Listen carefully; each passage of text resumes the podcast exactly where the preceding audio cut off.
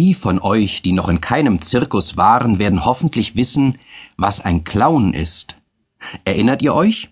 Clowns, das sind Spaßmacher, die so bunt und ulkig herausgeputzt sind, als ob das ganze Jahr über Maskenball wäre.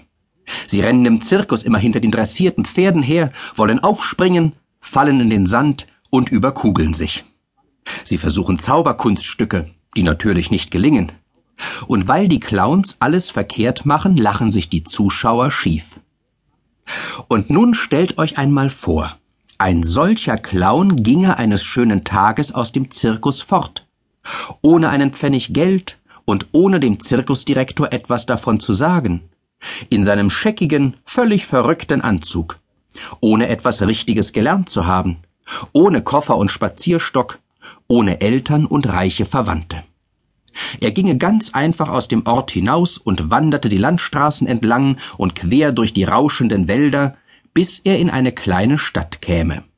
Und dort stünde ein dicker Bäckermeister vor der Ladentür, der sähe den Clown des Wegs kommen und würde sagen, Nanu, was bist du denn für eine komische Figur? Äh, ich? würde der Clown antworten. Ich bin ein wandernder Bäckergeselle. Haben Sie vielleicht zufällig eine Stelle frei? Toll, was? Und nun stellt euch gar noch vor, der Bäckermeister engagierte den wandernden Clown tatsächlich als Bäckergesellen. Einen Kerl, der noch nie im Leben Teig gerührt oder Semmeln, geschweige Apfeltorte gebacken hat. Könnt ihr euch denken, was er anstellen würde? Unfug würde er anstellen, nichts als lauter Unfug.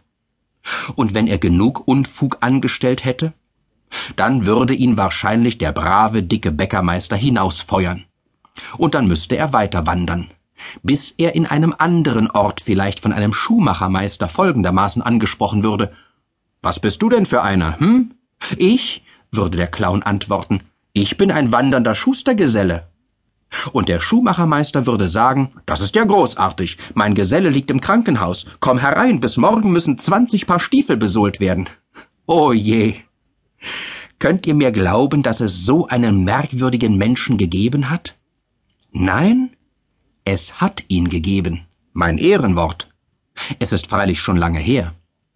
Im Mittelalter, vor 600 Jahren, gab es einen Zirkusclown, der durch Deutschland zog und, wohin er auch kam, Unfug anstellte, bis es seinen Landsleuten schwarz vor den Augen wurde.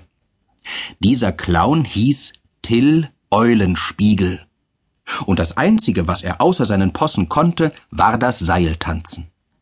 Doch er hatte keine Lust, im Zirkus und auf den Jahrmärkten aufzutreten. Er wollte nicht, dass die anderen über ihn lachten, sondern er wollte über die anderen lachen. Darum zog er in Deutschland von Ort zu Ort.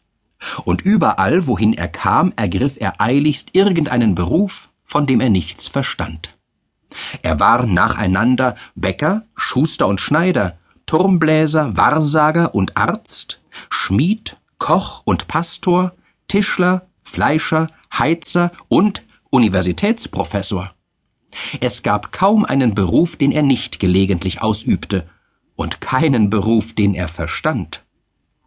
So war Till Eulenspiegel nicht nur einer der größten Clowns aller Zeiten, sondern bestimmt der eigenartigste, weil er eben nicht im Zirkus auftrat, sondern mitten im wirklichen Leben. Manche, die er auf diese Weise hineingelegt hatte, lachten hinterher und nahmen ihm seine Streiche nicht weiter übel. Das waren die gescheitesten.